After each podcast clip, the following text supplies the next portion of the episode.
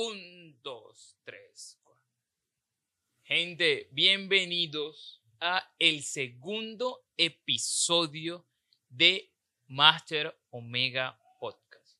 En el episodio pasado creo, creo que nos quedaron más dudas que respuestas, pero si no estoy mal, esa era la idea. Generar dos bastantes preguntas que eventualmente aquí se ir respondiendo. Aquí les habla su amigo Dan, más conocido en el bajo mundo como Marcanay y en el mundo astral como No sé. Y estoy claramente acompañado de el martillo de demonios, el señor Master Omega. Señor Master Omega, cuéntemelo todo. Caballerísimo, hombre, un placer tenerlo otra vez aquí en mi humilde morada para realizar el segundo episodio de esta nota, mi hermano. ¿De qué hablamos hoy? Háblame claro, tíralo, ya de salida. Bueno, eh, pues no sé. Fulminante, con más ropa. Fulminante, bueno, en referencia a lo que estábamos hablando y viendo los comentarios de la gente, yo creo que es lo, lo más prudente es arrancar de salida con lo que es el despertar. Ok. Ya, porque es que se habló en la introducción de muchas cosas interesantes, pero quedaron en el limbo. Pero estoy seguro de que muchas cosas de las que se hablaron rascaron esa curiosidad. Tocaron la fibra. Sí, estoy como que, joda, pero ¿será que les creemos a esta gente o será pura paja? Pero es que, como siempre, y una de, las de uno de los éxitos eh, rotundos, pues que se ha tenido dentro del canal y el personaje Master Omega es que yo tengo forma de probarte lo que te digo, yo no te caigo a cuento. Es que esa es la diferencia entre muchos en la calle o mucha gente de estos pseudomagos de internet que se creen los más pinga, pero porque se han leído 20 libros, pero yo no. Yo me hice en las duras calles de, del inframundo. Vayamos Entonces hablamos de el despertar. Cuando, cuando tú te refieres que muchos, muchos eh, videos tú te refieres y hablas bastante del despertar, es un tema muy tratado por, por tus videos en YouTube. ¿A qué te refieres con el despertar? Bueno, el despertar, el despertar no solo, no me voy a apropiar de la palabra como tal, y esto es algo bastante profundo para todo aquel que esté escuchando este podcast, eh, gente, quiero que eh, captar un poco de, su especial atención. Yo sé que a veces están, no sé, manejando, escuchando, andando en cicla o cocinando o whatever, lo que sea que sí, estén doy fe, Yo soy uno de los que escucha podcast eh, manejando bicicleta. Bueno, para que veas tú. Presten una especial atención a esto. durante la historia de la humanidad y muchas civilizaciones, el ser humano ha llegado a diferentes tipos de cúspide, tanto intelectual como tecnológicamente. Puedo mencionar culturas como la egipcia, sumeria, los antiguos mayas y diferentes tipos de culturas a través del mundo que por X o Y razón simplemente se esfumaron. ¡Pum! ¿Ya? ¿Qué sucede? Si tú analizas la existencia del ser humano, el cómo fue desarrollado el ser humano, el ser humano fue creado con un propósito exclusivo, ¿ya? Cierta especie del ser humano fue creada para adorar o servir en este planeta. Si nos ponemos a pensar, obviamente, lo que, lo que está escrito en los monolitos, porque es que hay diferentes teorías. Nosotros podemos ahora, porque yo sé que ah, diciendo esto van a ver muchos de ustedes, no, pero es que yo no creo en eso, Master, yo creo en la evolución. No, pero es que yo no creo en eso, Master, yo creo en la teoría de, Charles Darwin. Yo para mí, la, eso que tú me dices de la creación, pero es que yo no te estoy hablando a ti de una creación bíblica, papi. Yo te estoy hablando a ti de una creación hecha en un laboratorio por seres eh, denominados Anunnakis. Por seres que vinieron de otro de otro, de otro sistema solar o de otra dimensión quizás, y que tuvieron la tecnología para alterar genéticamente a los homínidos de este planeta y crear una subespecie a la cual pertenecemos actualmente. Nosotros somos un modelo. Ahora, ¿qué sucede? La problemática se crea cuando este modelo no está permitido en el orden cósmico. Coño, pero ¿cómo me estás hablando tú de un orden cósmico, Master? ¿Cómo esta historia a dónde va? Ajá, ¿dónde? Te voy a, no, esta historia te va a enredar más la cabeza y esa es la intención. Porque esta historia te va a traer más preguntas, pero te va a traer también respuestas. porque esto no nace en un creacionismo bíblico.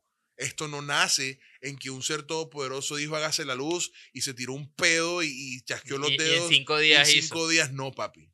Estos fueron años y años. Pero entonces lo que tienes que comprender dentro de tu mente es que existen planos dimensionales y entre esos planos dimensionales el tiempo y el espacio varía. Te voy a poner un ejemplo de películas. O sea, el, multiverse y el flashpoint existen. No, no, no. No, ese no era mi ejemplo puntual. Mi ejemplo puntual era la película de Ant-Man, del hombre hormiga, cuando él accede al mundo cuántico. Exacto. El tiempo, el espacio y todo mm, fue muy diferente. Para él fueron cinco horas y acá afuera fueron cinco años. ¿Sí me entienden? Sí. Entonces, en planos macrocósmicos, para un Dios creador del universo, a ese Dios todopoderoso le tomó cinco días. Pero a un ser inferior, microcósmico, que, que, que, realmente es una micropartícula en toda esa creación, en realidad fueron miles de millones de años. Si entiendes ahora lo que te estoy diciendo. Hay otra película que también habla de eso, es la de, creo que se llama, en la que el man viaja al espacio. Eso se llama interestelar. Interestelar. Pero entonces, obviamente, el tiempo se ve afectado porque teóricamente, al pasar por enfrente de un agujero negro, se llama el, horizonte de sucesos, el tiempo es absorbido también por ese horizonte de, de sucesos. En fin, Mira que hemos mencionado tres o cuatro referencias de películas en donde han tratado de dar el mensaje a la humanidad. Pero no lo entendemos. Pero no se entiende, pero está ahí. Porque es que la humanidad ha tratado de despertar a través del tiempo. Y es aquí en donde esto se va a poner todavía más, más, más, tal vez confuso o tal vez más preocupante. Porque hay una teoría de cierto filósofo, no me acuerdo el nombre, entre más tú conoces, menos feliz eres. Tu índice de felicidad baja cuando eres más inteligente. Es por eso que los magos dejamos de ser felices y preferimos convertirnos en locos, porque la locura nos trae felicidad. Porque si no seríamos sabe de eso. Porque si no porque si no seríamos unos amargados de mierda, aunque a veces caemos en eso. Sí. En fin, esto lleva a que la humanidad constantemente por su relación directa con estos seres de otra dimensión, intente acceder a esas habilidades. Nosotros como seres humanos podemos canalizar ¿ya? energía en grandes cantidades. Creo que nos estás explicando el episodio pasado del chi, de todo Exacto. Nosotros como seres humanos no, o sea, no como en Dragon Ball, que Akira Toriyama lo, lo, lo hizo muy, muy, muy pues se, pasó de verga en su vaina porque ponía seres individuales con energía suficiente para acabar con un cosmos. Eso no funciona de esa manera. Claramente es una. Pero sí existen seres suficientes capaces de, de hacer fluir a través de ellos esa energía. Pero mira. Nikola Tesla lo sabía y no te estoy hablando de un ejemplo mira que, que, regresando al ejemplo de Dragon Ball, él pone el ejemplo de que un extraterrestre como, como de pronto como Piccolo o como Goku tenían más fuerza de alguien como Yamcha o como Krillin, por ejemplo, que siempre eran como que los segundones y no eran fuertes y tal. Bueno, ahí es a donde voy. Entonces, déjame retomar nuevamente el hilo con referencia al despertar. La humanidad ha intentado a través de, los, de las eras y lo que mencioné al principio de esta explicación, es que la humanidad y a través de las civilizaciones alcanzan su cúspide en la evolución tanto intelectual como tecnológica e espiritualmente. Entonces, los antiguos egipcios ya conocían la pila. Las pirámides de Egipto eran simplemente, simplemente, pero increíblemente, eran fuentes de energía para bimanas o estas naves que funcionaban con energía, pero una energía diferente, una energía cuántica. De hecho, ya eso está comprobado actualmente. No solamente lo estoy diciendo porque sí, investigue bien y se va a dar cuenta de que todas las pirámides ubicadas alrededor del mundo tienen la misma composición y el mismo fin. Son unos puertos. Todas las pirámides son puertos. Llegan, ya llegaban las naves y se iban. Ya, sino es que eso funciona con una energía diferente. Una energía cuántica no sabría decirte incluso, no sé, no, no, quiero utilizar ni siquiera terminologías tampoco de los, aunque el taquión es, es una partícula teórica, pero podríase decir que es una partícula, funciona con energía de taquión. ¿Quién sabe cómo funciona esa vaina? Pero entonces, La humanidad cuando alcanza esta cúspide se vuelve peligrosa. Y estos seres que inicialmente crearon nuestra especie nos resetean. Ok. ¿Ya?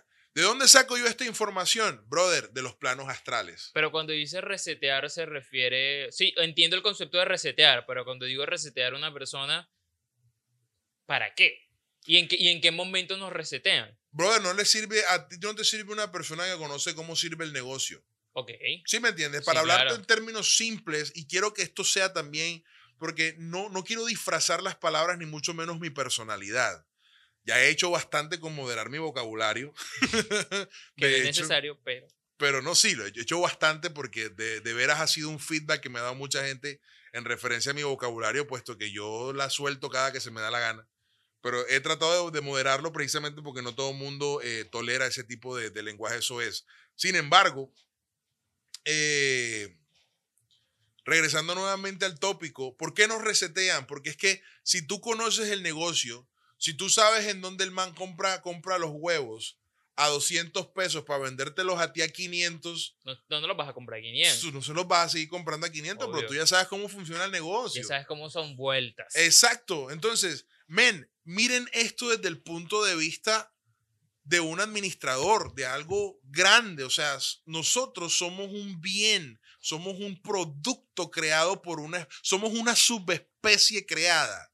Nuestro material genético y nuestro cuerpo terminó convirtiéndose en una divisa en algún punto. Ya hay seres de otras dimensiones que tienen granjas creando cuerpos humanos para poder habitar. Las grandes cópulas, los, las grandes, perdón, las grandes cúpulas lo saben.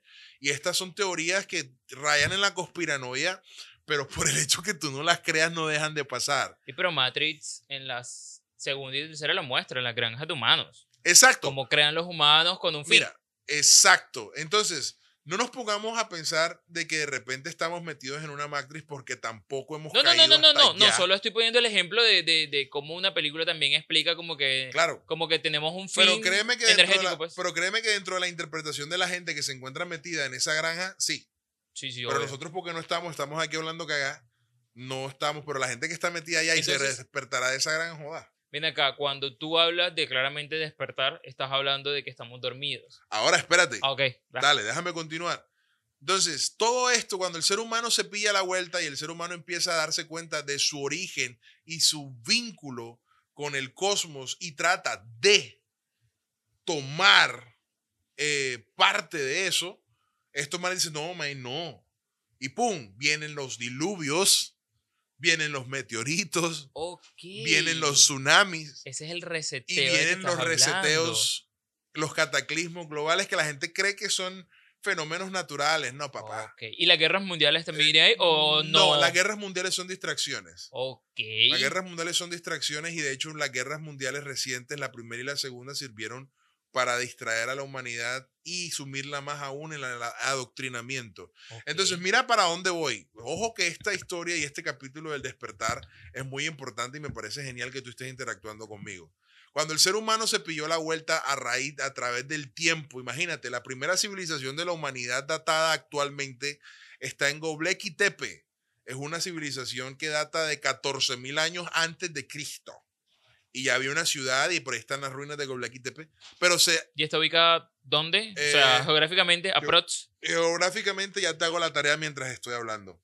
Entonces, eh, Göbekli Tepe, 14.000 años. Y se presume que antes de Göbekli Tepe habían más civilizaciones a través del mundo, pero simplemente, ¿qué hacen estos seres? Borran a la humanidad y nuevamente crean a su Adán y Eva de turno.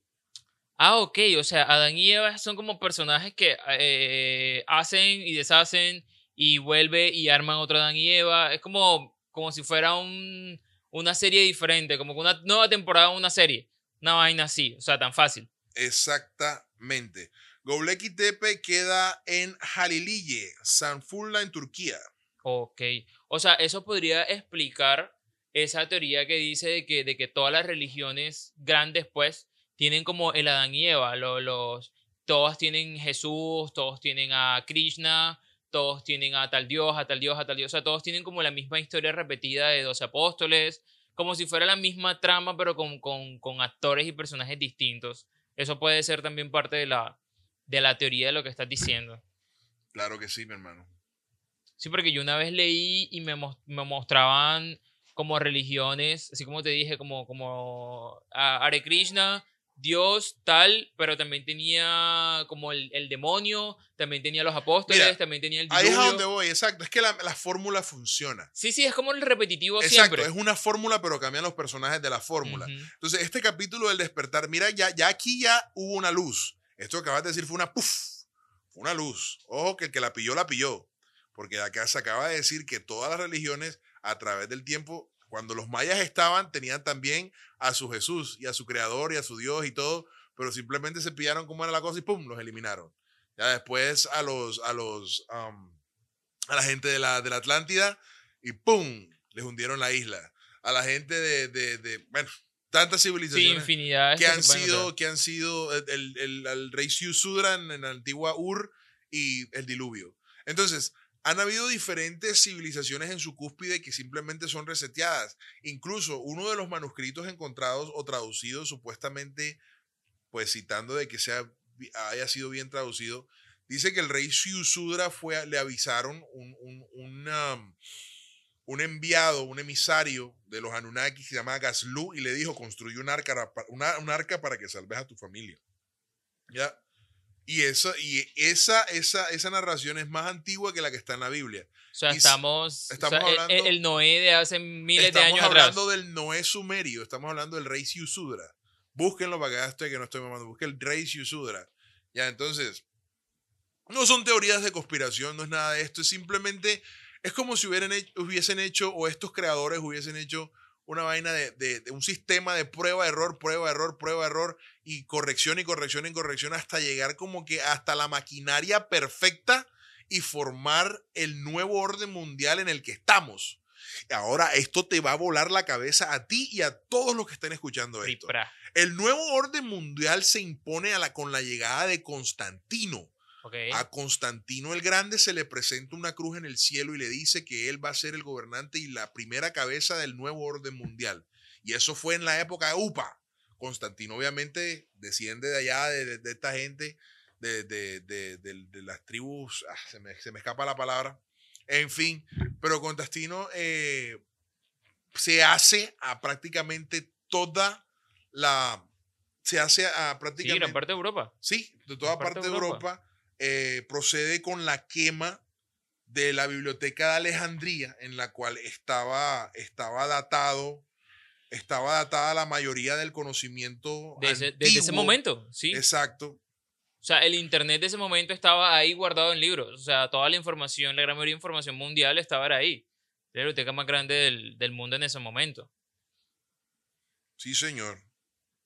Permíteme un momento que quiero, quiero, quiero, quiero compartirte exactamente un punto, un punto, eh, un punto específico con respecto a esto. Entonces, el nuevo orden mundial se crea cuando Constantino el Grande, en el 325, en el concilio de Nicea, funda la Iglesia Católica tras un genocidio de 45 mil cristianos, mi brother. De ahí es en donde empieza. Puedes poner la música cataclísmica. Tan, tan, tan, tan, tan, tan, tan, tan, tan, tan, tan. Entonces, al mismo tiempo se recopilan los libros religiosos de todas las aldeas del imperio y se crea así la Biblia. En el 327, Contastino, conocido como el emperador de Roma, ordena a Jerónimo traducir la versión vulgata en latín, cambiando los nombres propios hebreos y adulterando así las escrituras. En el año 431 se inventa el culto a la Virgen María. En el año 594 se inventa el purgatorio. En el año 610 se inventa el título del Papa. En el año 788 se imponen las adoraciones a las deidades paganas. En el 995 se cambió el significado de Kadosh a, la palabra santo.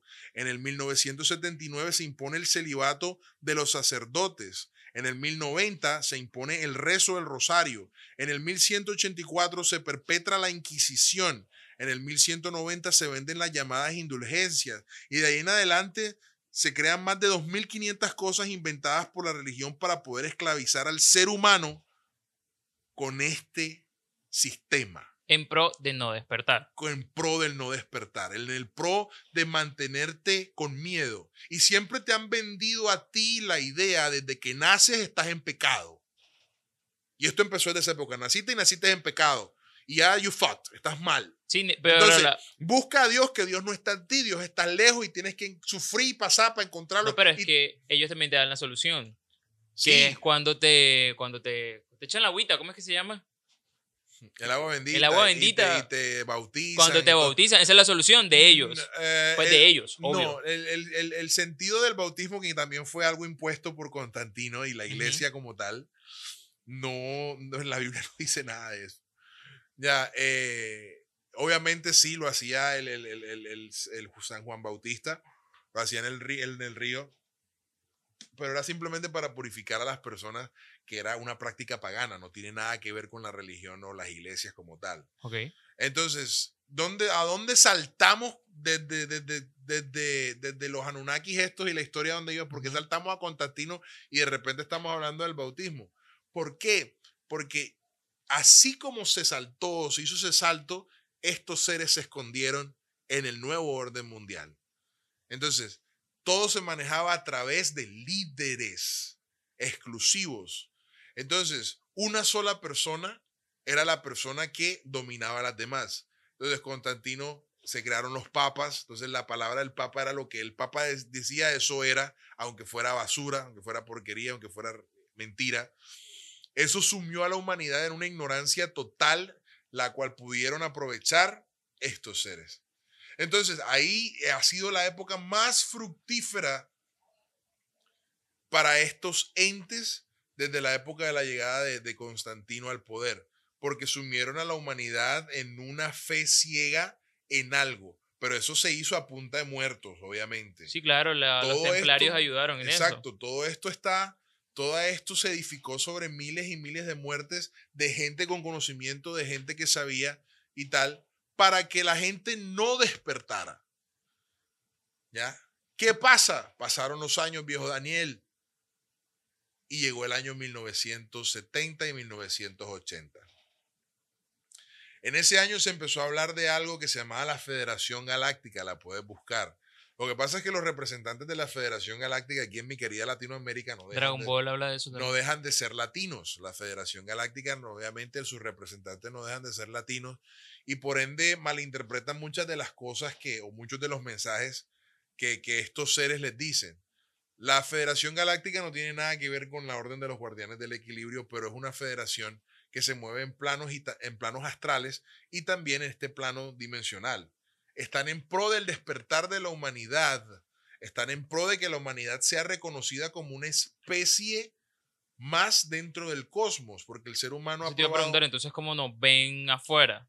como una divisa. Nosotros somos un, un- un producto creado. Nosotros somos una moneda de canje. O sea, brother. nosotros somos un- unos, unos huevitos de iguana, somos una iguana, una vaca, un exacto. pollo. Así como nosotros vemos a un pollito, una vaca, una- así nos ven ellos a nosotros. Así como tú ves una araña en la pared, así como tú, hay algunos que nos ven como una mosca en el piso. Nosotros, la raza humana, para razas más avanzadas en el cosmos, somos una de las razas más peligrosas porque somos hostiles, llenos de virus y enfermedades. O sea, ya, ya estás aceptando. O sea, ya cada vez. Ahora, ahora acabaste de afirmar la existencia de razas extraterrestres más fuertes e inteligentes que nosotros. Claro. Tal cual. De hecho, en uno de mis videos menciono una de las razas que más me impresionó. Recientemente hablé sobre los arcturianos. Los arcturianos son una raza muy benévola, muy, eh, muy, eh, y, no sé, avanzada.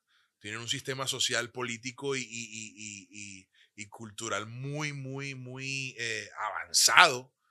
Pero estos bichos comen gente. Estos bichos, estos- estos- esta, esta gente absorbe algo que se llama la chispa, eh, la chispa, La chispa vital. de chispa vital o el adrenocromo.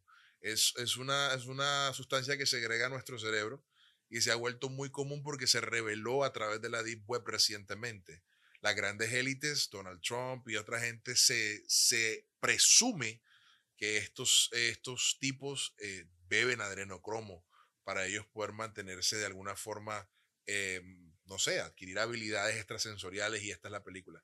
Pero no, por conciencia y por viajes astrales y porque lo vi en uno de estos viajes astrales, soy consciente de que los arturianos, pues, a pesar de ser todo lo que tú quieras, ellos nos ven a nosotros como tú ver un ganado, como tú ver una vaquita. sí, como que hoy quiero, hoy quiero blanquito, alto de Sudamérica. No, voy. hoy que vas a comer carne, arroz y tajada. Ah, bueno, bien, yo, yo voy a comer carne, arroz y, y- pero con qué carne que sí, carne humano. Sí, carne humana, Pero, pero, no, no, pero ellos, tipo, no comen, tipo de ellos- tal. ellos no comen carne humana. Los que comen carne humana son los de draconianos. Eso es de otra película. Ok. Pero eso es otra película. Sí, eso pero esto iba a decir otro tema. Yo tengo otra pregunta. Yo que soy el chico de las, el chico de las poesías, aparentemente también el de las preguntas.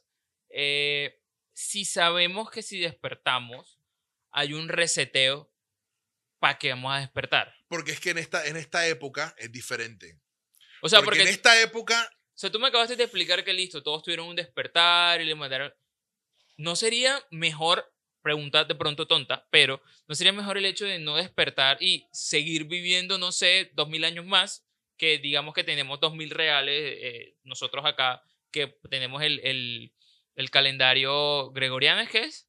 Sí. Que tenemos 2020 años, que despertar y que no, zajafa y nos maten y nos tal. ¿Por qué el hecho del despertar? ¿A qué, qué- o sea, ¿qué gana la raza humana? Tú que sabes de esto con el hecho de que todos despertemos, o que algunos o la gran mayoría despertemos. ¿Qué se gana, pues? ok, la respuesta es algo más profundo todavía, viejo Dan. Eh, ¿Por qué? Porque dentro de nosotros existe algo que se llama la chispa.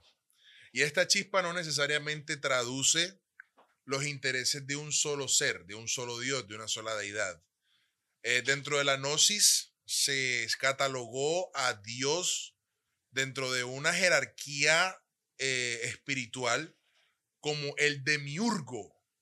El demiurgo es un ser multidimensional macrocósmico que es capaz de crear realidades y supuestamente esta figura de Yahvé eh, dentro de esta, dentro de esta, es un ser de cuarta dimensión, cuarta o quinta dimensión, eh, es capaz de, de, de, de, sumir a todo una, una civilización dentro de un, un ensueño o, o esto, todo lo que está ocurriendo. Entonces, todas esas chispas, todas esas almas, desde el momento en que, en que ocurrió la, la masacre de la humanidad en pro del cristianismo, han sido devoradas por el mismo ente.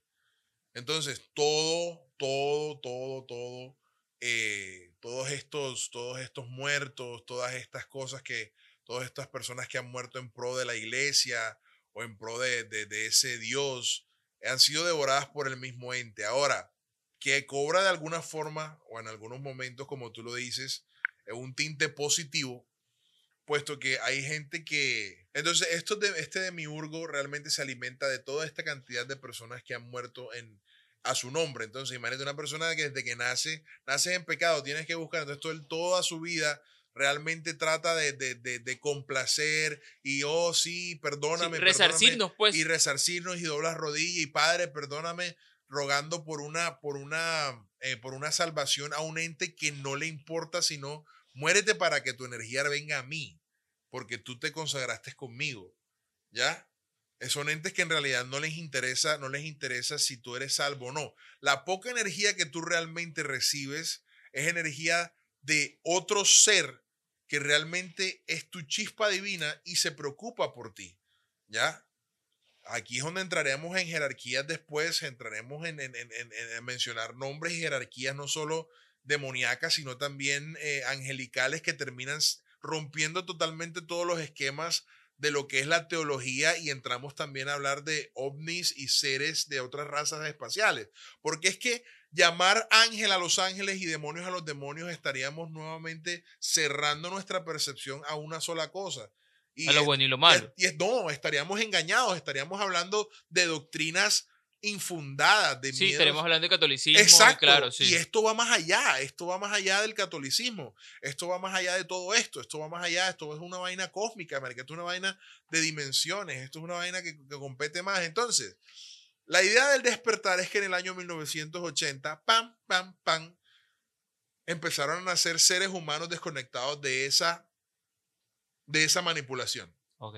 Porque sí. ¿O hay algo detrás No, que nos hizo? algo. El Gran Consejo metió la mano. El Gran El- Consejo Cósmico es una, es, una, es una conglomeración de todas las razas del universo conocido y de dimensiones, ya que sirven como mediador para mantener un equilibrio perpetuo para que esta realidad prevalezca. Ok, eso es como cuando Star Wars nos muestra la reunión de esa de todas las personas Bueno, como para, para llegar a un, un a acuerdo a de un, un punto. acuerdo, sí. exacto. Ya, pero el Gran Consejo no tarda tanto ya, y no es tan, tan humano tampoco. Ya, es como que una idea, o sea, ya aquí estamos hablando en términos macrocósmicos, estamos hablando de cosas que pasan, como una fuerza de la naturaleza, y su voluntad es unánime. Ya, hay veces que, no sé, son una, es una vaina bien, bien, bien, bien tesa, en fin. Eh, y ya llegó el momento del despertar. Dijeron, listo. ¿Por qué? Porque muchas de las razas que hibridan en los seres humanos inconscientemente eran guiadas a alimentar al demiurgo. Ok. Entonces, habían gente, habían personas que nacían con chispas de los Urma y sentían un vínculo con los felinos, pero como su, su- como su cuerpo era adoctrinado, Claro. ya Perdían esa perdía parte. esa parte y se veía obligado a rezarle a Dios y a Dios y Dios y cuando moría obviamente su chispa Se no regresaba a Urma con el conocimiento que tenía que adquirir Claro. en este plano, sino se iba a- a- a- al demiurgo. pa- pa- Esa pa- es la rueda del samsara. comida. O sea, yo creo que acabé de dar una- un breve guiño a lo que es la rueda del samsara. La rueda del samsara es el propósito que nosotros cumplimos en esta realidad. Nosotros venimos aquí por una razón. Nosotros venimos aquí para adquirir experiencia, vivir la vida, emborráchate, sexo, drogas y rock and roll. Vive, haz un propósito, haz un cambio y marca un cambio para que tú cuando regreses a tu chispa inicial, esa experiencia la cargues y puedas glorificar a esa eh, chispa divina a la que perteneces. Ya, y ahí es donde obviamente rompes la rueda del samsara. Hay gente que no es consciente de eso y repite y repite y repite y repite.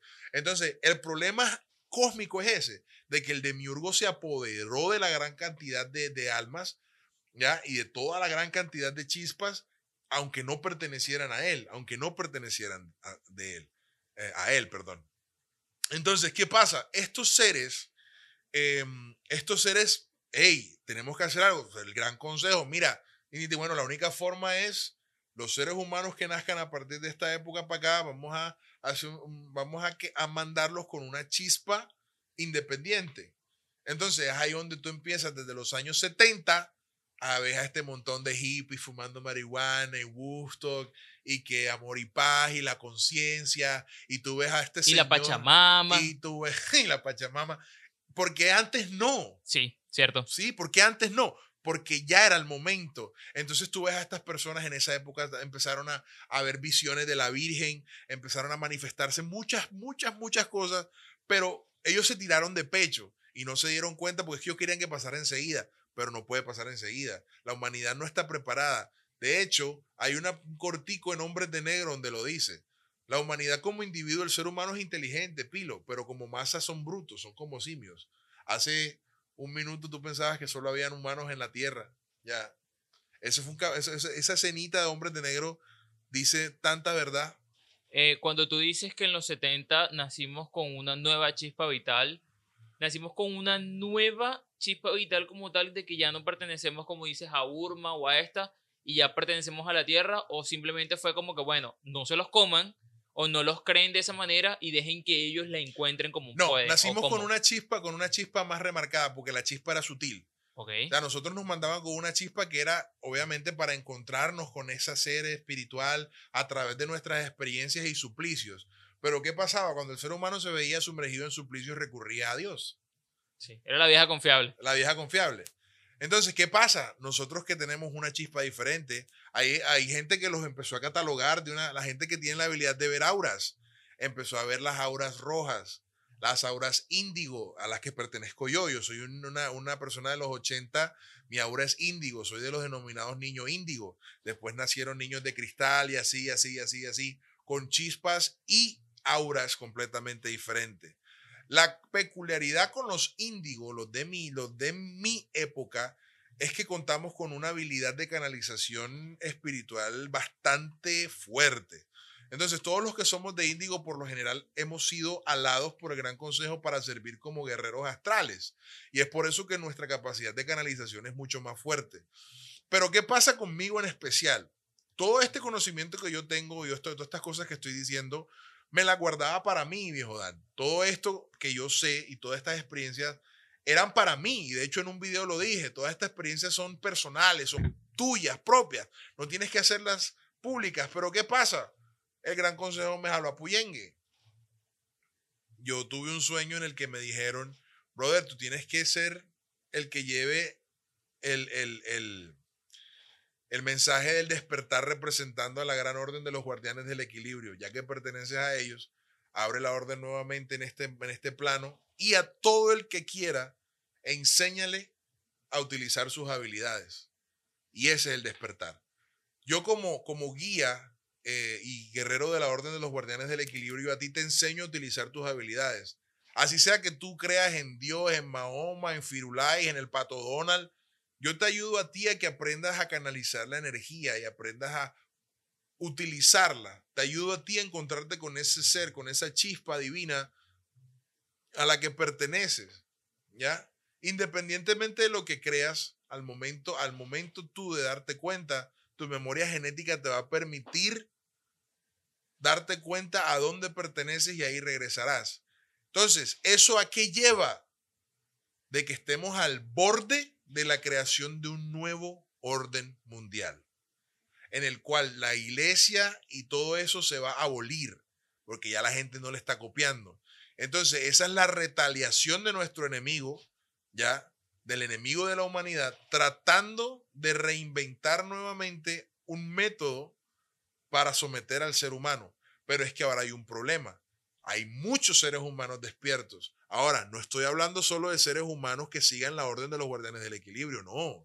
Hay gente que sigue el despertar siguiendo cualquier filosofía alrededor del mundo. Hay gente que practica Reiki, hay gente que practica magia blanca, hay gente que se une a todas y muchas órdenes mágicas que hay alrededor del mundo, encontrando satisfactoriamente su despertar.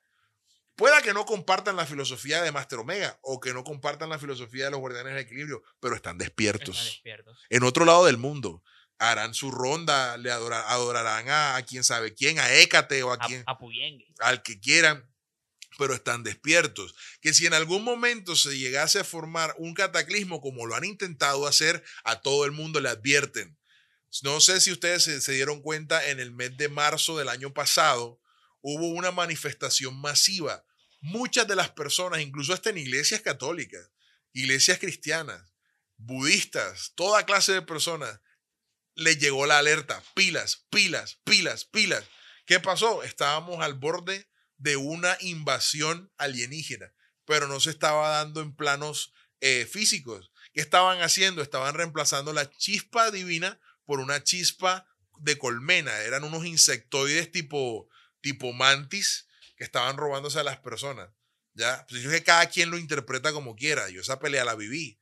Yo creo que tú también eres consciente de esa pelea, amigo, amigo Marca. Sí, sí. Ya. Entonces, ese es el despertar. Actualmente estamos en una guerra. Pero. Cuando, cuando recordé que cuando dijiste lo de lo que les avisan eh, las personas despiertas, eh, recordé un sueño que tuve que yo te conté y después busqué en internet y resulta que mucha gente en el mundo soñó lo mismo para esa fecha, que era como, como que un tsunami, una cosa así, y todo el mundo como que vio lo mismo, pero con una versión un poco distinta, colores, lugares, formas, pero siempre era como que una ola gigante. Es la misma imagen, que, claro. que la misma, misma, imagen, pero como que en tu versión. Exacto. Tú vives en un pueblo, pues te lo pongo la ola gigante detrás de la montaña. Vives en una ciudad, te pongo el edificio que conoces y tal vuelta en esa parte. Pero ahora te voy a hacer una pregunta, ya casi para cerrar. Yo, ¿cómo sé que estoy despierto sin eh, estar en un guardián del equilibrio, sin estar como en una, en una filosofía específica? Yo, ¿cómo sé si estoy despierto para que el que esté escuchando esto diga como que, no joda, yo estaré despierto o estoy dormido? ¿Cómo un ejercicio práctico? De pronto si lo hay, pero si no lo hay, pues no se hace. Pero un ejercicio que ellos puedan hacer como para ver como que yo quiero saber si estoy despierto o no. Si, si es que lo hay, si es que se puede. Ok, excelente pregunta, viejo men. Sí, para tú saber si estás o no despierto, la percepción es clave aquí. Y aquí es donde vamos con las pequeñas cosas que para mí, eh, ya sonando un poco aquí eh, egocéntrico, son cosas eh, banales.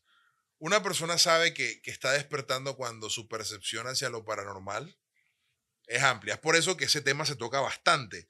Y es por eso que ese, ese tema es el, el, el más eh, llamativo para las personas que están en el inicio de su despertar. Porque las personas que están en el inicio de su despertar son las más sensibles a sueños premonitorios. Ya, experimentan eh, viajes astrales involuntarios. Experimentan también percepción de entes fantasmales pueden ver sombras, pueden ver fantasmas, difuntos y todo esto. Entonces, cuando tú empiezas a tener este tipo de percepción extrasensorial, considera que has, sentido el llamado al despertar. Tu cuerpo y tu conciencia está vibrando a una, a una, una frecuencia mucho más elevada que te permite percibir e interpretar este tipo de, de fenómenos que ocurren a tu alrededor y estás despertando. ¿Cuál es mi recomendación? De acuerdo a tu afinidad, busca, busca un guía que te ayude. Ojo, no me estoy proclamando como un guía, pero soy uno de los más eh, imparciales que puedes encontrar. Porque es que yo no te voy a meter en una iglesia para que tú creas en el Dios X o que creas en el demonio tal. La orden de los guardianes del equilibrio es ayudarte a ti. O para que diezmes, pues. A la orden, ojo, la orden de los guardianes del equilibrio está diseñada para que tú encuentres la manera más eh, productiva de conectarte con tu chispa. Entonces, puede que a mí, a mí, pueda no, de hecho, han llegado personas a mí eh, que me han dicho, Master, yo necesito ayuda, yo siento esto, estoy viendo esto, y después de cuatro o cinco sesiones y después de, estar eh, en constante conversación conmigo, esas personas manifiestan un cambio y una percepción más completa de su vida son conscientes de su realidad y de su eh, y de su y de que pertenecen a un orden cósmico superior. Entonces, ese es el despertar. Ahí es mucho más difícil de que, de que cualquier cosa te, te, te afecte, porque ya eres una persona consciente. Entonces, si quieres canalizar cosas positivas, todo lo positivo te va a pasar. Si quieres, es que eso es así, eso es así te va bien en tu trabajo. Obviamente el mundo es dual, o sea, así como vienen las buenas, vienen las malas.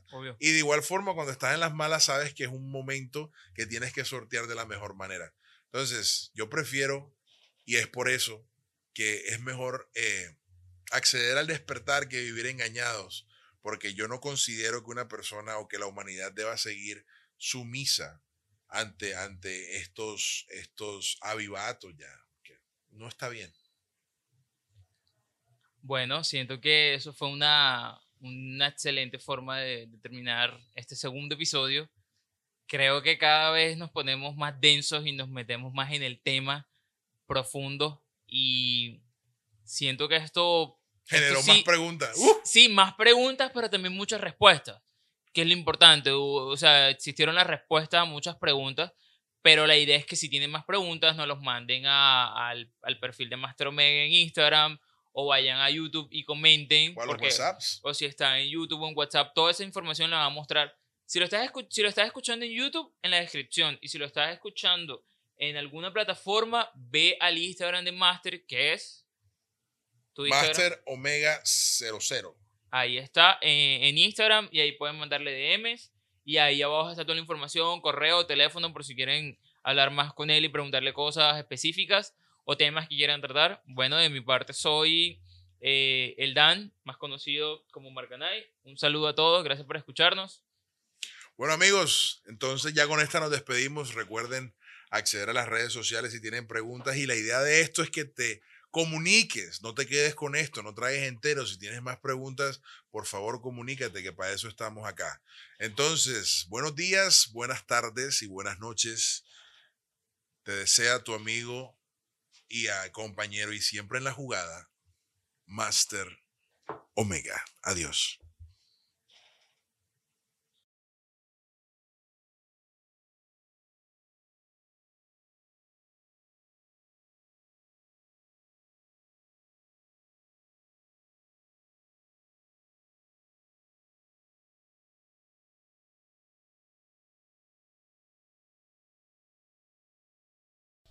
Y un, dos. Gente, bienvenida a un podcast más de El Martillo de Demonios. Una pregunta, ¿por qué martillo de demonios y no martillo de ángeles? Martillo de muerticos, martillo de brujitas. ¿Por qué demonios? ¿Cuál es el odio a los hipoputas demonios? ¿Por qué, ¿Por qué contra un demonio y no contra un ángel? Ven, tú sabes que, que, que el tabú que hay eh, contra lo negativo, pues siempre se ve representado contra demonios, porque si dijera que hay ángeles malos o que hay dioses vengativos y, y um, asesinos, pues la gente se, se, se friquea ya. O sea, te Entonces- a lo fácil. Sí, marica, porque es que acuérdate que Master Omega tiene que tener este, este, este carácter, este personaje eh, como un superhéroe ya. Así se tiene que vender. No, pero, es ey, que. primero en- que nada, ¿hasta ¿dónde estamos, ey? Hola, sigue, sigue, sigue. Tranquila. Con confianza, Es que amiga. para eso estamos acá. Estamos en donde para ver. Estamos en cuarto B. Estamos en Cuarto B, Cuarto gente. B. Estamos en Cuarto B, un lugar icónico acá en la ciudad de Barranquilla. Eh, yo les había dicho que íbamos a tener esta sorpresa. Estamos acá en Cuarto B. Este lugar tiene años, años, años. Pertenece. Tienen más de como de 15 años, ¿no? Sí, hey, Calvo. Calvo, ¿cuántos años tiene Cuarto B? Aquí tengo mi llave. 10 años. Años. asómate. Oye, pilla. No, dale, dale. Mira, ve, aquí está en cámara el calvo, propietario, bastante temeroso a la cámara, pero aquí está. ¿Cuántos años tiene Cuarto B aquí en, la jugada, compa? 10 años en la escena. 10 años en la escena, Cuarto B. ¿Ah? La duró más que un poco. Pues ha durado más que un poco. Aquí han habido de todos los bares habidos y por Sí, haber del, del sí. Metal. del Todos rock, terminan muriendo por y alguna todos razón. terminan muriendo por este man, como la canción de, de, de Elton John, ¿ah? I'm still standing. Firme en la jugada, ¿cierto? Señor, ¿dónde, hey, está, dónde está ubicado Volviendo al tema, por ahí. un momentico, volviendo al tema, es que lo que pasa es que tú dices martillo de demonios, pero tú no sabes quién es el que hace el martillo. Ajá, Ajá. explícalo entonces. Eh, Ya estamos aquí, ya explícalo. Lo que pasa es que tú crees que él le da martillo a los demonios. Es pues yo entiendo Eso, eso. eso es- claro. es, es martillo de demonios, pero ¿quién es el que tiene el martillo? Ah, o sea, él no está hablando de que él es el martillo, sino... ¿cómo Jenny, es? Jenny, Jenny, ¿cómo te vas a poner a decir eso ahora tan temprano empezando el podcast? Ya, ya está, ya estás engrampado ya. Si no, si no, ya te estás engrampado. para después porque eso Ah, es muy heavy. Eso, eso. eh, Porque es que él malinterpretó la lo que frase. pasa es que entraríamos en la dualidad y eso sería un tema completamente aparte de lo que de repente quiero arrancar. Y de repente para arrancar, en el- vamos a hacer este podcast como si fuera un capítulo de Los Simpsons, que empiezan hablando de una montaña y terminan hablando de otra. Es que esa es la idea, de, Esa es la esa es la idea siempre. Empezar por algo y terminar con otro. Bueno, Cuarto B está ubicado en la 74 con 45. Como are- Entre 46 y 44. No, set- 45, porque aquí en la esquina es la, la 45, 45, sí. y la 44 es allá, 46 es allá al Diagonal final. a la troja, eso no se pierde. Ajá, sí. Diagonal a la troja. A la troja, no tiene no, pierde. Eso no tiene pierde. Ey, todas las normas de bioseguridad, todo bien, bien chévere. Y la verdad me, me parece full, full, full bien que este man nos haya dado la oportunidad pues, de llegar acá. Y quiero tocar un pequeño tabú, compa. Ajá. Empezando, toquemos el tabú este. Ey, no to- ah, yo escuché al amigo de Donai, que a ti tú ves a Donai, ay, a Donai, todo el mundo ahí, a Donai tiene un club de fans. Papi Adonai, Adonai es marica. un... Es un Bueno, No. estaba preguntando que dónde compra el champú para el pelo y tal. Dijo, "Huele el pelo". Papi Sedal, Sedal lo debería patrocinar, marico. Ay, pobre Adonai. En la jugada, ey, este, no todas las personas que escuchan metal o rock son adoradores de Satán o son adoradores del mal. Antes de que brujos. sigas, ¿tú te consideras metalero? O rockero, o, o, o que, digamos, se puede llamar subcultura, ¿no? Porque Bueno. tiene su cultura. Yo soy músico. Ajá. Yo toco la guitarra, compongo música, canto. eh, y la Sí, pero tú no, tú no tocas música de Ricardo Arjona. nada de ahí dentro del, del- del- del género musical y como es un arte, ¿ya?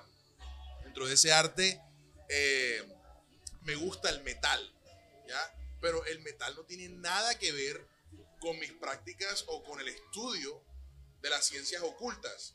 Y de una u otra forma, el metal y la cultura metalera ha escogido las prácticas paganas o la cultura o lo, lo- esotérico para hacer propaganda.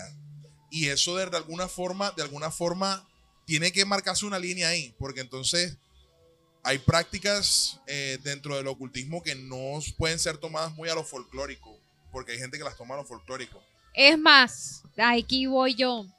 las canciones, no tanto metaleras ni rockeras, sino hay salsas que dan tributo a Santos para poder salir a la luz y para que los artistas sean famosos. Es más el, el, el santerismo en la salsa que incluso en el rock y en el La metal. santería, hay álbumes de salsa de Héctor Lavoe, de Richie Ray and Bobby Cruz que hacen una ova a la santería. Claro. Es que eso iba a decir, o sea, creo que cada, cada parte de géneros musicales tienen como su, su, su creencia muy, muy arraigada y eso es lo que, a lo que evocan la salsa. eh, hay vallenatos acá en la costa que también hablan de brujería y hablan de santos y santería. Pero creo que eso obviamente sería generalizar mal, decir que todos los salseros son brujos o son La gran santeros. mayoría. Pero La gran mayoría es que sí. sí, pero es que No, también sería depende. como decir que todo el que escuche de Diomedes Escucha. también él adora a la, a la Santa María esta. No, que adora, adora. adora el perico, pero no. La cosa sería que también depende, yo creo que lo más importante es de dónde viene. Porque yo no creo que un metalero en Galapa haga una misma apología al mismo Satán que adoran de pronto en, no sé, en Austria, un, un, un metal sinfónico en Austria, así me hago entender. Lo que pasa Entonces, es que creo los que también va geográficamente, distintos. claro, geográficamente también depende no tanto de lo que escuches, si eres rockero, sino también Bueno. en donde te desenvuelves. Aquí voy a dar, aquí, va, aquí viene el meque de Master Omega. Y te voy a, te voy a decir cuál es la situación aquí. Ahí está. Lo que pasa es que como la música es un arte y el género metal es una representación artística de un pensamiento como toda arte, el metal evoca esos pensamientos en el ser humano. Entonces tú encuentras diferentes tipos de tendencias al comportamiento de acuerdo al género del metal. Ok. Entonces en el metal o en el rock tú encuentras al rockero glam que se viste bien bonito, simpático, la chica, tal, Aerosmith, que lo tenemos aquí de fondo y la película. ¿Pero Aerosmith Ya. es metal o es No, rock? eso es rock. Es Eso es rock. glam ahí chévere. Ya un heavy rock así bien bacanito. Ese es el propio para tú andar así parchando, hablando con la nena y tal. Pero yo, tú imagínate, tú para conversar, ponerte un, no sé, hay bandas de Cannibal metal, Corpse. Cannibal Corpse o Terrible. Deisai o bandas bien brutales que evocan otro tipo de sentimiento. ¿Ya? Yo expliqué eso en uno de mis videos de Master Omega, en donde yo hablaba sobre la música, el poder de la música y eso. Pero no necesariamente la persona que escucha estos, estos, estos géneros o esta música eh, necesariamente puede ser catalogada como satánico o, o- o diabólico o adorador del diablo o algo lo, así. lo que pasa es que mucha gente cree que cuando tú escuchas música es porque tú adoras algo. De hecho, la música es un canalizador para tú expulsar energía y poder liberar tus emociones. Por ejemplo, cuando tú tienes odio, tú escuchas música fuerte y te relaja. O cuando tienes amor, escuchas música de, de amor. Yo siempre y- escucho música triste. O sea, siempre estoy triste. O sea que tú eres emo, ¿qué? Siempre estoy triste, entonces. Pura música para planchar. 15 No, siempre música triste, me dejaron, me terminaron, valgo Ah. mundano. Ah, Ay. es que O sea, tú siempre tienes ese mal atrás ya, pero tú tienes que superarlo Oye, tú no eres de tan, tú alguna como forma. grande, ya pasemos. Porque si el emo se lleva en el corazón, no en el pelo. Nada en contra de los emos, no estaba mamando gallo, estoy jodido, estoy jugando. Ajá, entonces, sí, la música, la música, Ajá. lo que tú pones te evoca la energía y los sentimientos. Eso es verdad lo que Exacto, estás diciendo. sí. Sí, Entonces, para el metal. Que evocaría, en el caso de ustedes que el siendo metal, son metaleros. el- el- También te consideras metalera, yo no. soy rockera. Ella es rockera. Depende. Metallica, Metallica tiene una canción que en la misma letra lo evoca. Hay una canción que se llama Whatever Are My Wrong. Por donde quiera que camine, por donde quiera que sea mi ruta. Es una, cami- es una, una, una canción que evoca a, a- a esta persona que le, le vale, le vale verga la vida y yo vivo a mi manera y yo soy rudo y duermo donde tenga y como cuando puedo y voy a la jugada y voy Living la vida Y loca. entonces, no, porque es que Living la Vida Loca sería otro tipo de música. Living la Vida Loca sería una canción de Silvestre Ricky Martin. Rick- no, es una canción de Ricky Martin. Pero ya que hay cosas aquí de, de- de- de la costa, pues, tiene una canción de Silvestre Dangond o una cosa más popular, una cuestión más popular que sería así que evoque ese tipo de sentimientos libertinos, no necesariamente dentro del metal. Es que hay en todos, porque hasta la salsa romántica era así. De que consigo todas las mujeres que quiero, la, la música hasta del interior, la, la popular también es así, de que Claro. me culeo la que quiero, tomo lo que quiero, soy soltero. Exacto, entonces. En Yo creo que todos los géneros sí. tienen esa parte del artista que hace lo que se le da la gana. Por y hemos así. llegado y hemos llegado al punto. Entonces, la música en sí lo que hace es evocar un sentimiento, un sen- una sensación, una tendencia a lo que realmente representamos o a lo que somos de alguna manera. Entonces, si tú te sientes emo, maricón de cierta manera, no nada en contra de los maricones, ya, todo bien. Ni de los Ya tú emos. escuchas vainas de esas, tú escuchas ese tipo de música, escuchas ese tipo de género, Pero si de repente te sientes que te sientes libre y tal y quieres, no sé, vas para la playa, tú te pones un Aerosmith, un, un rockcito bacano, o de repente te sientes agresivo, emoción. te sientes brutal, te pones un Cannibal Corpse. Ya, pero no tiene nada que ver en realidad con la adoración de Satán o adoración evocación. Ahora, miremos la, ¡ping! la otra cara de la moneda. Los que hicieron música, pero sí se consagraron o pactaron con estos entes. Porque ahí sí es otra la cara de la moneda. De pronto ellos no hicieron música con esa intención. Pero el músico como tal sí hizo un pacto, tal vez sí hizo una, una, una consagración a un espíritu, un ente, para ellos lograr el éxito y que su música se vendiera. Hay una, gran- hay una diferencia entre hacer un pacto y hacer una consagración. O es la misma vaina. Claro, es diferente. Ajá, pero explica pues, porque. Una ajá. consagración, cuando haces una consagración con un ente espiritual, una consagración es que tú le rindes tributo a ese ser. Tú le pones una veladora, le das comida, le ofreces trago, le das ofrendas, le das Y esto. aparte de eso, como lo hizo en música, cada vez que las personas lo cantan, Lo están evocando. están Ah, consagrando. Exacto, lo ok, consagran, lo exacto. consagran. Entonces, el, el ente se fortifica, se fortalece debido a esa energía o, a- a to- o debido a todas las veces que es evocado dentro de la música. Claro, y es la canción que pega, imagínate el man, esa Exacto. piñúa allá. Y aparte de eso, eh, sería como si fuera una oración. Claro. Ya, entonces es diferente. Entonces ahí tú ves, al que pacta es diferente. El que pacta por lo general tiene una carrera muy corta, muere ahogado en su vómito o de cáncer o una vaina así trágica. O un accidente raro. Es fácil encontrar un artista O sea, que puede decir que Carlos Morales pudo haber tenido. Los vallenateros tienen pactos porque Tú se mueren todos con lo carro. has dicho. Todos se mueren en carro. tú por lo has dicho. general. Tú lo has dicho.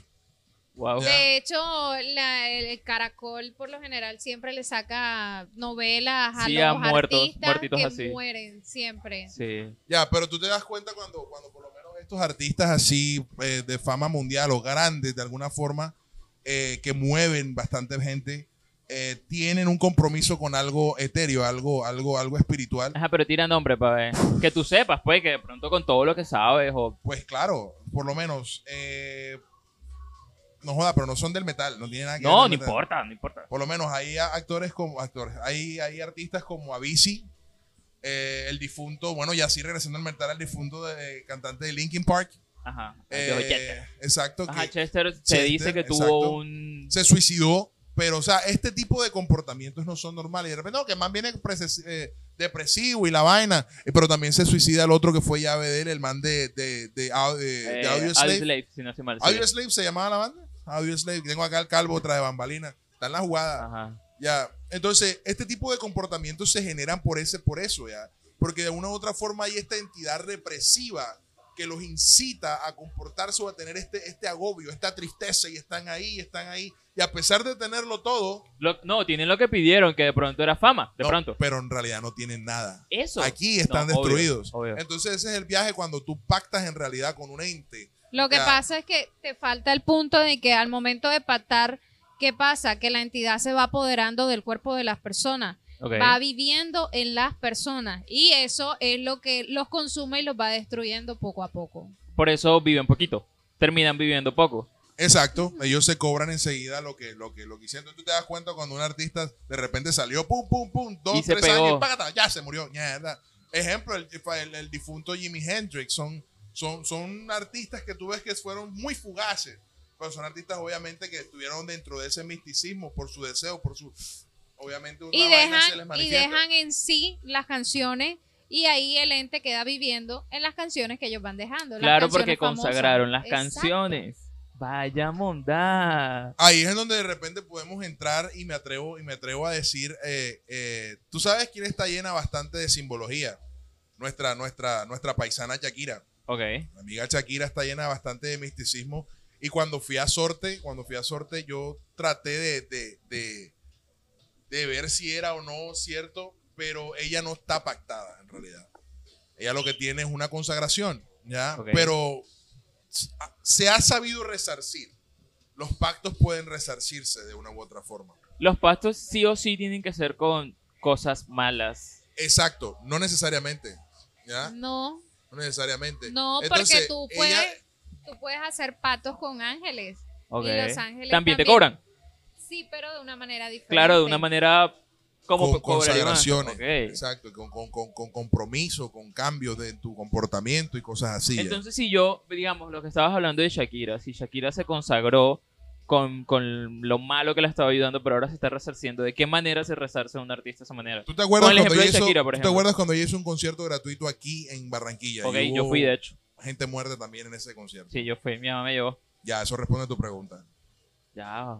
Y por eso hacen full obras sociales y toda esa vaina. Exacto. La gente muerta es un sacrificio. No, sí, obvio. A un, a un ente o a un ser de estos, un sacrificio de vida, siempre por lo general es muy fuerte. Es, es, más, es más- representativo. Exacto, es por eso que tú ves que las élites, ya las élites se pasan de, de verga con esto y las élites ya ofrecen, eh, pues sí o sí, ofrecen niñas, eh, vírgenes. No, igual, hacer una guerra es ofrecer muertos. También, muertos. la guerra es ofrecer los muertos, los muertos de la, La, guerra. comida también, porque la comida nos está matando. Todo este tema de, de- los químicos y toda esta vuelta. Bueno, entonces, viste, todo, todo esto que, que teníamos que decir era interesante con referencia a esto y aprovechando que estamos en el lugar, en el, en el, en el fantástico. Este lugar es un. eh, ey, este lugar es genial. Tú lo vieras cuando se llena. Me gustaría de repente tomarles alguna foto algún día que, que, no sé, la pandemia en realidad no, no creo que pase, porque es que esto es una vaina que hay que saberla pilotear más bien. Hay que perder el miedo y simplemente estar prevenidos. Pero no hay que dejar de, de pasarla bien ya. Pero honestamente esto es muy chévere. La gente con la, con la, con la que uno comparte y la gente con la que uno se, se, se familiariza aquí. es como un gremio ya. Me imagino que, que en las ciudades pequeñas eso se verá bastante. Viejo Dan. Pues sí. Entonces, el misticismo en, en- en relación a, lo- a los que escuchan rock y metal son satánicos todos. No, todos no. Pero tienen el común denominador de que se terminan vistiendo todos de negro. Sí, ¿Por claro. qué? ¿A razón de qué? Claro, porque es que tú ves un ícono y tú, te, y tú te relacionas con esa persona. Es por eso que la gente decide escuchar porque se ve identificada con un ícono. Lo Ya. que pasa es que eh, cuando en la cultura que nosotros tenemos, de el, el negro siempre es el malo. El que viste de negro Sí, siempre obvio. es el no, malo. De, de, de, de- de- Eh, de siempre, en las películas y en todo, los negros siempre son los que se visten así de malos y tal. El que usa gabardina o el que usa lentes siempre es el malvado. pero es que Entonces, Gabardina en una, eh, en una zona caliente está bien gonorrea, pero ajá. El, El- estilo primero. entonces la gente, como uno pelado, cuando es bien pelado, uno dice, "Joda, voy a ser el malvado y tal. Entonces te vistes de negro y te queda gustando y así te queda. Lo entiendo, pero siempre me he visto de negro.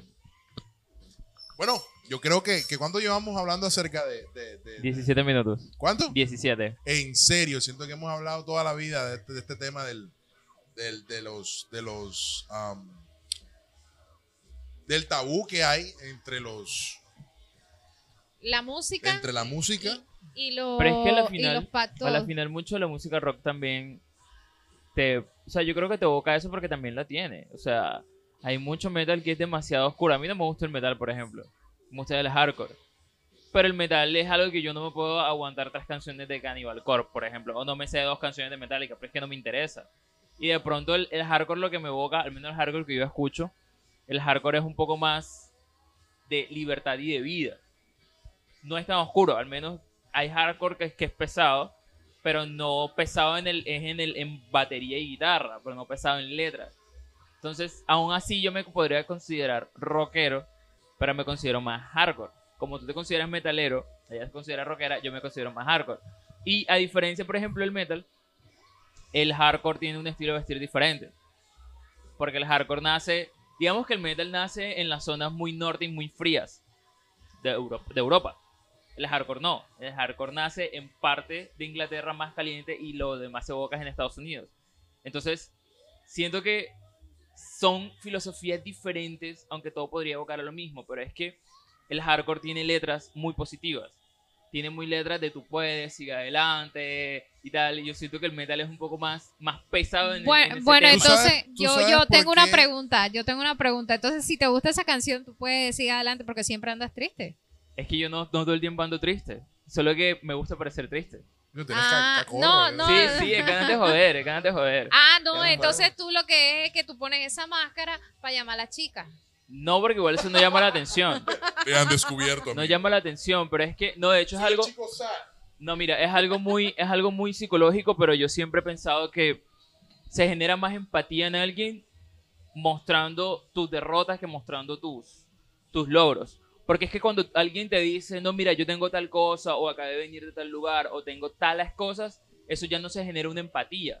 Porque la idea, para mí, la idea de, de- ese tipo de empatía es más fácil empatizar con alguien cuando tú tienes muchas derrotas, porque todos tenemos más derrotas que logros, en algunos casos. Entonces, por eso es que a veces cuando uno conoce a alguien, y esa persona no como, como que te dice, no, marica, es que ahora me voy a Cartagena ahora que termine aquí, y la otra semana me toca ir a Bogotá, hacer otra cosa, tú como que eches bacano, pero al final muy adentro dice como que, "Ajá, no me importa, así me voy a entender. Claro, porque tú no haces lo mismo. Bueno, pero entonces ella tocó un tema chévere con referencia a eso contigo personalmente y de repente muchos en casa también se pueden sentir de esa manera. Es que, bueno, bien, es que exacto, es que yo escucho otro tipo de rockcito porque es que me, me- me hago, me siento alegre, me siento feliz con él. Pero entonces, ¿tú sabes por qué hay una banda muy odiada dentro del género del, del rock y el metal? Se llama Mago de Oz. Ok, sí, he, visto que le tienen hater, no sé por qué, porque... La odian a morir. ¿Por qué odia tanto el metalero a Mago de Oz? Porque es muy blandita, en el sentido en que hay canciones que evocan realmente a Lucifer y a Satán y lo mencionan literal, textual, son textuales. En el pentáculo me sacrificaré y tendré sexo, cosas así bien, bien paganas ya. Y por el otro lado está, nunca te rindas, sigue adelante, pelea por tus sueños, sé feliz y vive la vida. Entonces, what the fuck, ya. Entonces, la gente se raya con este tipo de, de- de mensajes, pero Mago de Oz tiene todo eso. Si hablamos de bandas que de repente evocan a, a- a cosas positivas, Mago de Oz tiene canciones muy positivas. Ya. Pero como por el otro lado tiene canciones que son bastante eh, Pesadas. pesadas, por lo menos hay canciones como Astaroth. Astaroth le hace una ova a Astaroth como tal y al Baphomet, que es el, que es el, el- el- el El- dios de la luz. Ya. De compro tus sueños por tu alma, tu Dios, ¿cuánto das? Soy el que soy, el portador de luz. Literal, en la letra lo dice. Ya, y tú quedas como que. Entonces cualquiera, tú le pones eso a un vecino cristiano y. ¡Ay! Ay, por eso es que la señora de al lado de la casa nos tenía la mala Ya, porque en, y encuentras en bandas como Ángeles, Ángeles del Infierno como tal, que también tienen canciones como Maldito sea tu nombre y cosas así Sí. que te erizan los pelos, pero precisamente porque evocan ese sentir. Entonces, yo digo más bien que la gente se confunde con el metalero y la gente tiene una percepción negativa porque el metalero busca algo con que identificarse, pero nunca adorar un demonio o un diablo. Porque Eso- es que el, el metalero se sentiría como que, wow, yo me siento bien cantando, maldito, maldito sea tu nombre. Ah, pero, pero se le aparece el diablo y así, puta, de caga. Ya, Eso te iba a preguntar. No es capaz. Ay, y ahí sí se arrodilla, Padre nuestro que estás en el cielo, porque los he visto. he visto más de uno. Dios así cortándose las uñas. Sí, he así. visto más de uno, marica. Yo dejé, yo ya no escucho esa música porque, marica, yo estaba así, sentí un viaje que me movieron la ropa y yo ya no, ya, yo, yo, yo escuché esa banda. Precisamente porque es que se meten tanto en el patín que sienten y se les manifiesta la vaina y a la hora del té. Claro, porque lo terminan evocando con la música que escuchan, que lo que Exacto. hablamos antes. Exacto. Todo tiene Entonces, lógica. no es el metalero, no es la persona que lo escucha, es la música como tal la que trae ese veneno. Entonces, no todo metalero es adorador al diablo. Muchas veces ni siquiera sabe qué es lo que está escuchando a ciencia cierta. Hay Ya no personas sabe. que bailan la salsa o que bailan canciones que no saben Uy, ni idea de lo que Hay gente dicen. que se soya bailando la salsa esta de Richie Ray, la que te digo, no me acuerdo del nombre. Sonido bestial. No, no, no, no, no, No. Hay una li- literal, Que le literal, cantan que a un dice, santo. "Ah, na, na, te, da, ni, yo, con, da, da, da, da, da, Le cantan da". a un santo. Es, eso está hablando, está hablando en Palo Mayombe. Eso es Palo Mayombe. Eso es Lo que, Palo pasa, Mayombe. lo que pasa es que eh, la Eso es salsa... santería pura. No, eso es santería, pero eso es eh, el panteón, panteón... ¿Cómo es que se llama eso? Chango y toda esta gente. Chango, ajá. Chango, el. ¿Cómo es que se llama hecho, eso? Eso tiene un nombre, panteón, Eh, eso, algo. Eso, eso es santería. Sí, eso es santería. Son de Ogún. Un saludo a la amiga Brígida en Argentina, que es santera poderosa. Ella, ella, ella está siguiendo pues los, los seminarios gratuitos. Y, y- y bueno, saludo a ella. ya. Pero entonces, La verdad es que yo me siento más identificado con, con ese tipo de salsa que con el metal. O sea, yo me siento más feliz cantando una canción que le canta Yemayá, como es, hay una de, de, de, de Héctor Lavoe que, que empieza así, es, es la, él hizo esa canción porque le mataron el hijo. Y él supuestamente le mataron el hijo porque él estaba en las drogas y le tiraron una brujería a él. Y la brujería la cogió fue el hijo, el hijo se murió. Entonces él cuando le estaban quitando la brujería, la, la santera que se lo estaba haciendo en, en Puerto Rico empezó a evocar a Yemayá y él se había escuchado como que sí, Yemayá porque ajá, es un, un normal en Puerto Rico. Y es la canción de gracias a Yemayá por como liberarla a su hijo, como porque como que le dio luz al hijo y la santera le dijo que tiene que darle gracias a Yemayá.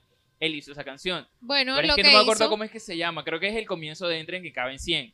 Que es como dos minutos, que es puro, puro timbal, Puro puro, tambor, timbal, puro puro tambor, timbal, no, puro no. timbal. Son tambores. De hecho, lo, que- la, lo- lo- la hecho, es base, que la base de la invocación del santo, de- de- del santo en la santería son los tambores, el tambor. Tum, tum, tum, tum, tum, tum, tum, esa vaina, güey. Sí, pero un timbal también es un tambor. No es el mismo bueno, sí, tambor, ¿estás seguro pero que son timbales? no joda. Tienen digamos- que ser tambores porque son tambores en Los realidad. timbales no son campanas. No, timbal Mira, es ve. como la batería pequeñita de dos. Yo no sé igual de los dos es Lo que tocaba si fue Lavoe o si fue Héctor Lavoe o fue Ricky Ryan Bobby Cruz que después se volvió cristiano. Ya, que se volvieron Porque le dio miedo lo que mínimo le hizo. dio miedo, alguna mierda Algo le apareció. pasó, algo le Ya, pasó. y todo eso es onírico, todo eso es en sueño. Mínimo alguna vaina se le manifestó, pero en fin.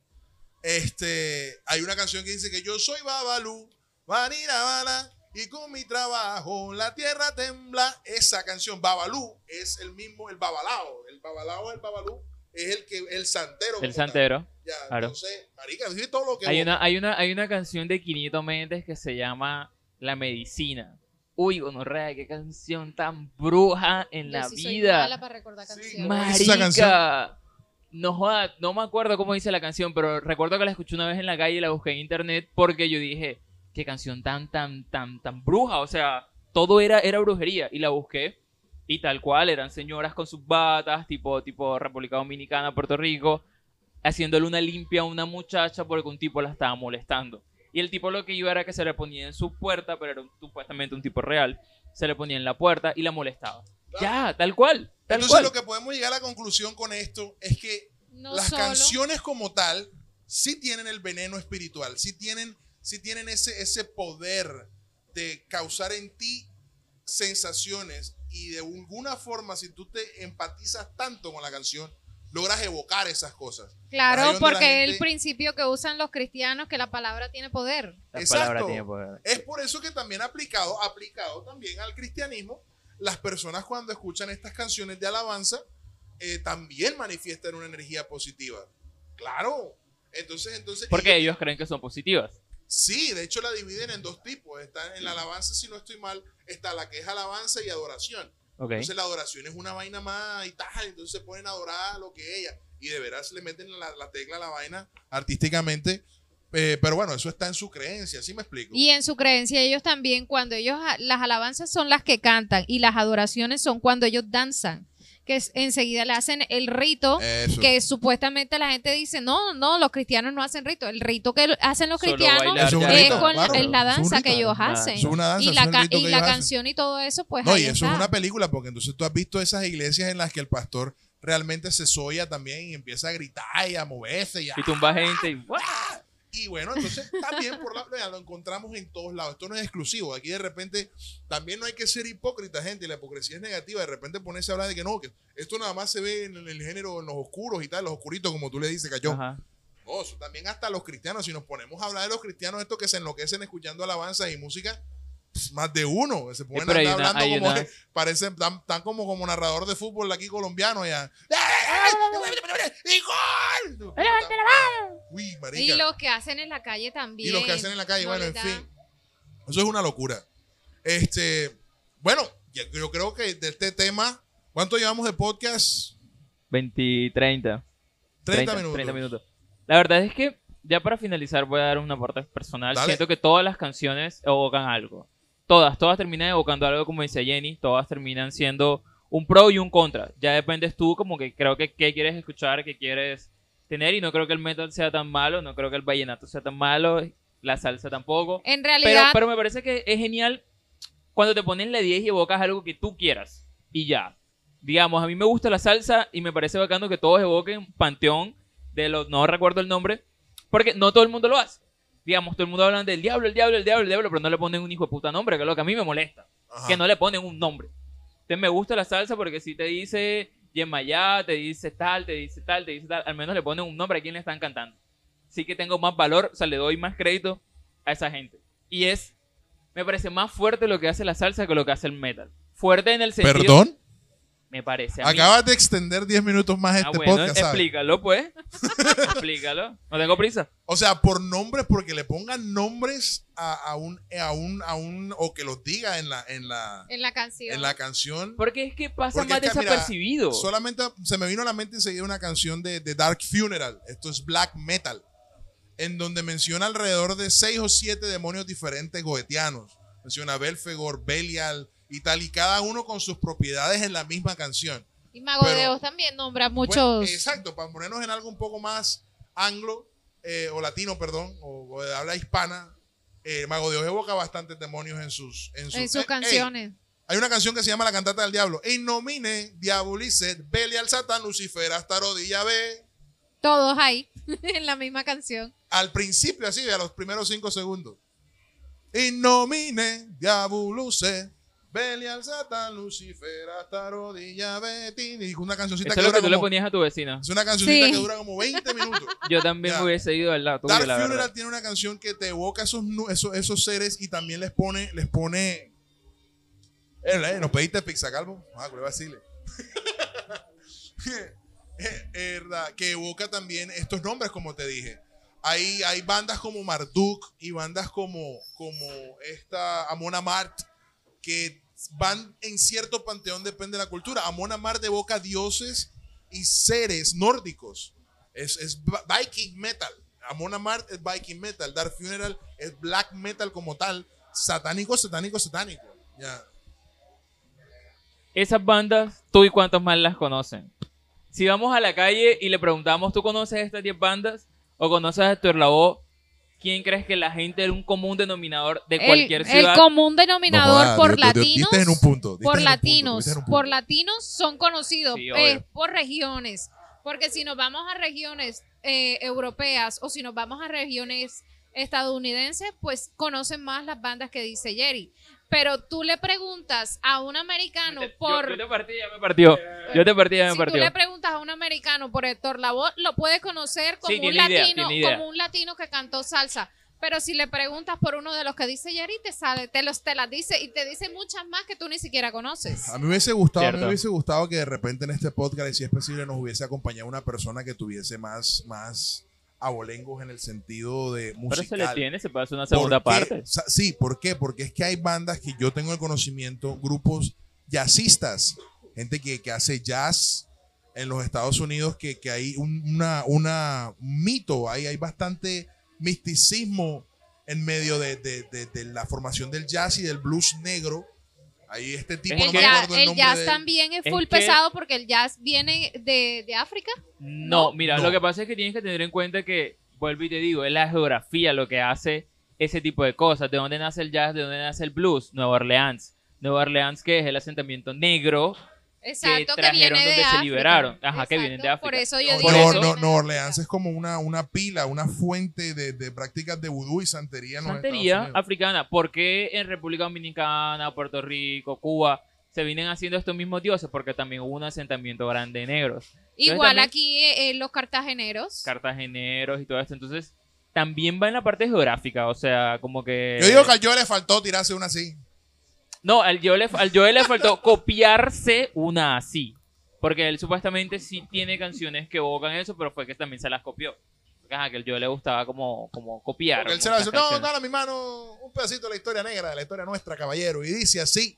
Pero, y empieza con los tambores. sí, tin, no, empieza tin, tu, tin, Empieza tin, con, tin, con pero- timba- eh, piano. Pero, pero sí me hubiese gustado bastante que eh, de la voz del Joe hubiese salido algo evocando a la magia involucrada con el vudú y la santería. man. Sí, lo que no lo dejaba dormir, por eso se llama el centurión de la noche, por eso él no podía dormir. Uf, oiga, si tiene una noche no era por periquero.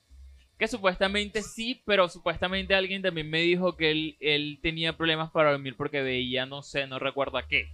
Él no podía dormir porque de noche, cuando se intentaba dormir, veía cosas cuando se dormía. Entonces, ah, por entonces eso, él hizo el pato en el cual le despertó esa habilidad. por y sin eso él saberlo. supuestamente lo que hacía era que prefería salir en un carro por toda Barranquilla hasta las 6 de la mañana y se acostaba de, De hecho, día. yo sí, tenía- yo sí sabía que la canción El Centurión de la Noche de él tenía algo escondido, porque es que lo que dice es bastante triste a la larga. Y la canción es triste, la canción es súper triste. Sí, melancólica. Sí, es, es triste. Centurión de la noche de, de la De Joe Arroyo. de Joe Arroyo. Búsquenla. O sea, lo, de repente la gente que escucha esto fuera, a los amigos de España. Estamos hablando un poco de, de- de cul- de cultura, De cultura- aquí. Sí, de cultura la- muy local, de- muy muy local. Muy local. Full, full local. Pero es algo interesante de, de escuchar. La verdad, yo quiero que, que de repente le peguen una, una, una, una, Una una- ojeada, una una ojeada, O, sí, pásense, busquen el Centurión de la Noche y las canciones estas de Héctor Lavoe que le digo, la de Richie Ray, y van a escuchar unas ovas a la santería clásica, a la vocación de Ogún y todo esto. ¿ya? ¿Las bandas que tú mencionaste son de hace añitos o son Sí, recientes? tiene- siempre tiene ya su tiempo. Ah, esta Dark Funeral tiene bastante tiempo. No me acuerdo de dónde son, como les di, como te dije, yo la verdad no soy un erudito en, en música Sí, ni sí, en bandas. Sí, ni de eso. años y eso no. Ya, ni de años. Por eso sí me hubiese gustado tener a alguien de repente que no, no necesariamente conociera mucho sobre el ocultismo ni, ni los ni los sí eh, ni las marañas mentales de, lo- que eso involucra, pero sí para darle un poco más de, de- de- de bi- bibliografía a la cosa. Ya, pero bueno, esto puede tener una segunda parte, ¿no? Sí, obvio, obvio. Entonces. ¿tú crees que todavía hay bandas nuevas que vienen con esa corriente? Brother, no me imagino a Bad Bunny haciendo eso. Lo que pasa Ni Anuel es que haciendo eso, cambiando, jamás. cambiando los temas. Pero pueden cambiar cambia- forma de hacerlo. Cambiando los temas, aquí viene lo nuevo. Lo que pasa es que lo nuevo es eh, ese, el Bad Bunny ese y el reggaetón y todo eso. Eso es un adoctrinamiento que le están haciendo a los jóvenes para poderlos manipular internamente. Eso ¿Manipular para qué? Manipular para no despertar. Ok. Del tema que tratamos al- hace dos podcasts. Oye, ¿tú sabes qué tema me gustó con eso del podcast ese que tú me preguntaste? Que yo me sentí vago en mi respuesta. ¿Para qué despertar? Ok. Bueno, pero ya será para un próximo podcast. Joda, sí, porque es que, cole, me- no, no, no me partiste, pero sí es que me, me causó, me causó bastante curiosidad. Porque De es que hecho, yo tengo la respuesta. No, pero es que hay ya, gente... ya para otro podcast. para otro podcast, próximo. pero es que hay gente que en realidad no, no, no, no quiere despertar. Que está consciente de todo Pero tienen esto. miedo, tienen miedo. Exacto, Es y miedo, es miedo. no despiertan. Sí. Bueno, la verdad, yo creo que ¿cuánto va de podcast? sí, ya no, 40. Listo, bueno, perfecto. Te lo dije que esto acabas de estirar el podcast y tal. Bueno, la verdad, yo siento que, que se habló un tema. Si tienen más preguntas al respecto, recuerden dejarlo en la caja de comentarios. O si tienen bandas así también. O si tienen bandas, por favor, sugiéranla para hablar de eso después. Eh, no sé, vas a decirle algo, despídete, despídete. No, ya, gracias por No, vernos. Chévere todo, muy rico todo. Muy rica la comida. Bueno, gente, a cualquier hora que nos estén viendo, buenos días, buenas tardes y buenas noches. Se despide su amigo y servidor y siempre en la jugada, Master Omega. Adiós.